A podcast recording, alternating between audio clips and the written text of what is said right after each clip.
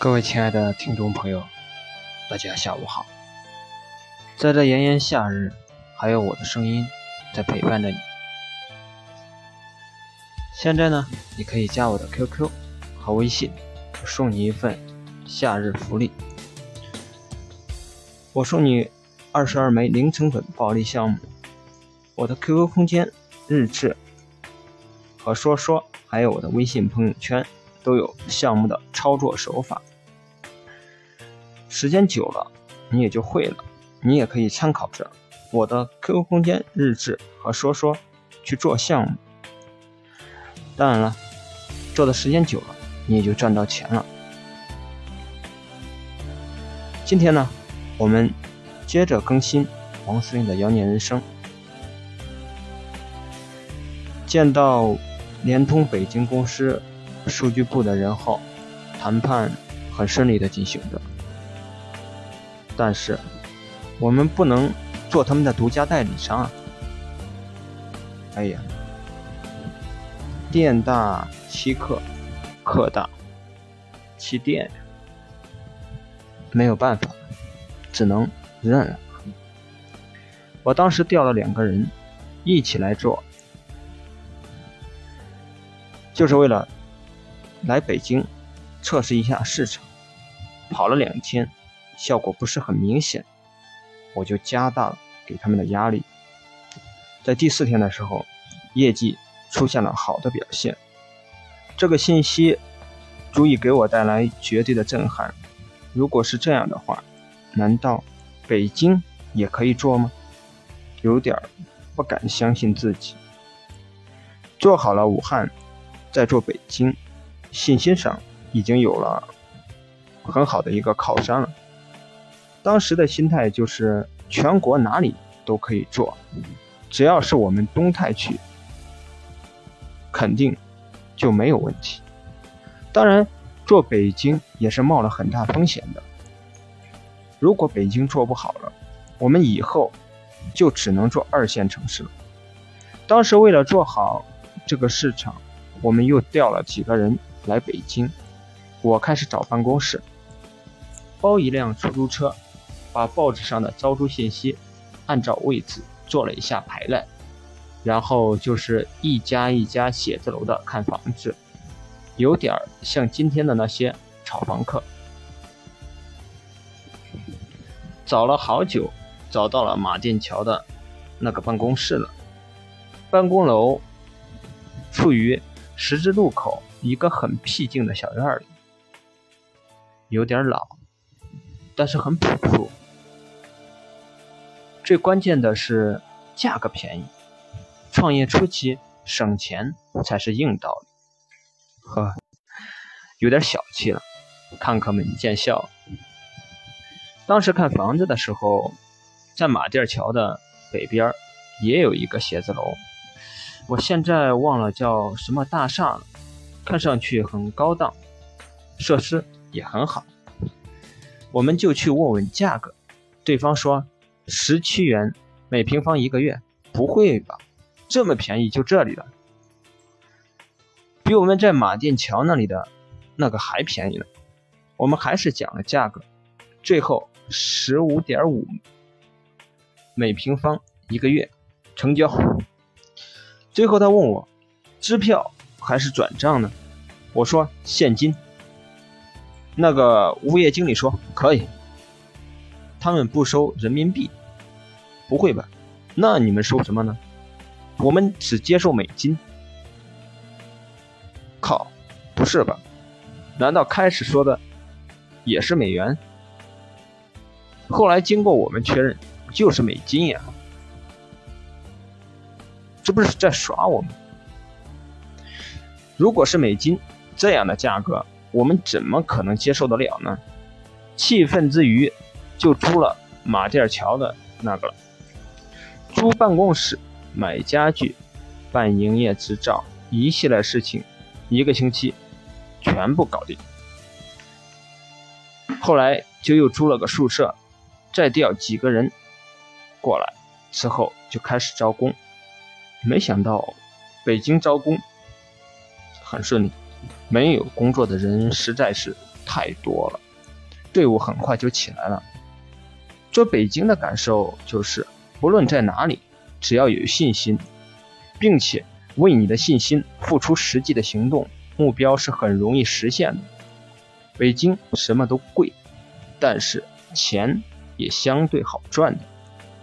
还是那句话，态度决定一切。这是我来北京最大的收获。做了北京市场以后，其他的地方就相对来说好做了。其实完全是信心的问题，也没有说哪个市场好做与不好做的。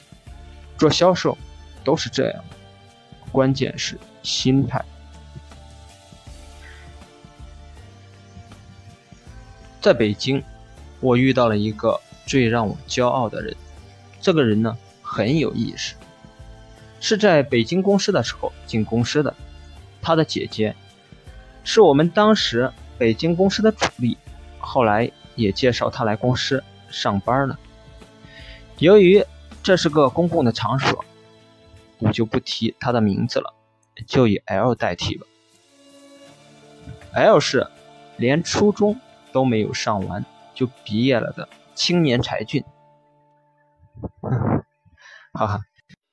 说起来，他的老家是河北邯郸的，身高不足一米七，当时的年龄是十七岁吧，没有任何的社会经验。下学以后，在老家的砖厂做过一段时间工人，基本上算是做苦力吧。不会说普通话，说话还有点结巴。有时还会流口水什么的。第一次在北京公司见到我的时候，我给他说话时，他的裤子一直在动。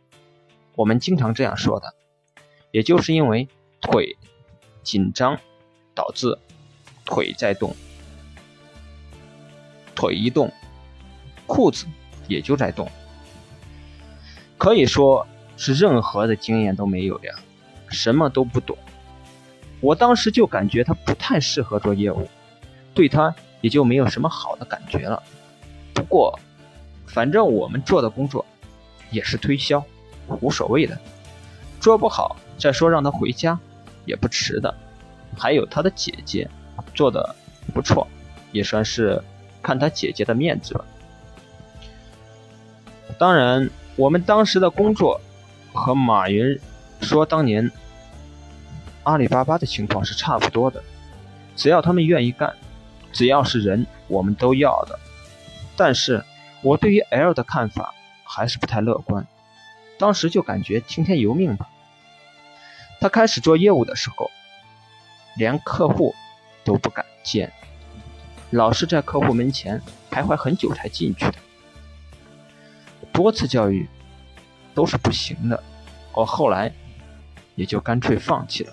对他仅存的那一点点的奢望，很多刚刚开始做业务的人都不敢去见客户，这是很正常的情况。可是反过来想想，客户会不会因为你是做推销而打你呢？那会不会因为你是做推销而直接报警把你抓走呢？会不会直接骂你、侮辱你呢？都不会。那你还怕什么呢？遇到客户最坏、最严重的后果是什么呢？就是不成交而已。过分的就是再说几句难听的话而已。那你还担心什么呢？如果你见到的每一个客户都能成交的话，这样的工作还会轮到我们做吗？做销售首先要面对的就是拒绝，没有拒绝就没有销售。正是因为成功的太少了，才显得成功者的回报过于丰厚。L 当时是连续一个星期都没有出单，我当时就想干掉他算了。但是当时的主管说要他再试试。其实我认为做销售其实并不难的。只要肯吃苦，肯不断的见客户，就没有问题了。其实见客户的话术也就那么几句话而已。销售高手和一般的人唯一的区别在于，高手能够更加游刃有余、更加自信的运用这些话术，仅此而已。再深入一点说，所有的高手也不也是从什么都不懂做到高手的，只是每个人的悟性、努力程度不同，导致了成长速度不同而已。但是，对于 L，我却没有信心给他更多的时间了。终于在一个礼拜以后，L 终于出单了。我当时很吃惊，当时的主管还给我说，一切都是有可能的。以后的日子里，L 每天都能出单，而且做得越来越好了。直到一年以后，还成了当时北京公司的主力了，相当了不起啊！每次想到这个事情，我都很自豪。任何人都可以通过自己的努力来实现自己的梦想。我们的模式很好。可以让一个什么都不懂的人通过学习，可以变得这样的优秀。L 做业务的时候，出现了两个比较搞笑的事情。L 有一天做的业绩很好，很高兴的回来了，跑到我的办公室，给我一瓶凉茶，说要请我喝凉茶呢。靠，不是吧？这么大方呀！我就告诉他以后不要这样，要知道节约什么。他出去了，我突然觉得他有点可爱了。哈哈，吃人家的嘴短呀！当然后来才知道了事情的真相。他那天做的不错，业绩出现了大的突破。L 很高兴，就想犒劳一下自己，买一桶最贵的可乐给自己。他去街头的自动售货机上买饮料了，塞进去五元面值的纸币，退了一元，然后下来一桶可口可乐，正要走了呢，又下了一桶可乐，看看左右没有人，又看看自动售货机都没有问题啊，就把又下了的那个可乐也拿走了，想要走又下，后来就是。不停的下饮料，他后来就直接脱掉外衣，把掉下来的饮料抱起来，逃一样的跑了。他说，后来还在掉，但是他不敢拿了。我还是第一次听说这么好的事情呢，有点意思吧？他自己后来还说，当时太傻了，当时应该直接拦个出租车。把饮料全部都拿回来，多好呀！还有一次，他去做业务，跑到一个住宅小区，其中有一家买了他的业务。这家的屋里很多篮球造型的东西，沙发、凳子、桌子等等，都跟篮球有关系。墙壁上到处都是篮球明星的照片，这些对于 L 都不重要。他只关心业务能不能做好的问题，还好在这家成交了，满意的带着钱走了。临走，那个人还给他一张照片，并告诉 L 这个照片是可以卖钱的。L 当时说：“切，不用骗我，这个照片还能卖钱。”但是当时不好说什么，就收起了那张照片。后来回到公司，他无意间给一个同事。看了那个照片，不是吧，巴特尔呀！很多人都凑过来看照片了，只有 L 说了一句：“巴特尔是谁呀？”超级可爱吧？后来我看的他的开通单据，确定就是巴特尔，电话号码的户主上面就是写的巴特尔。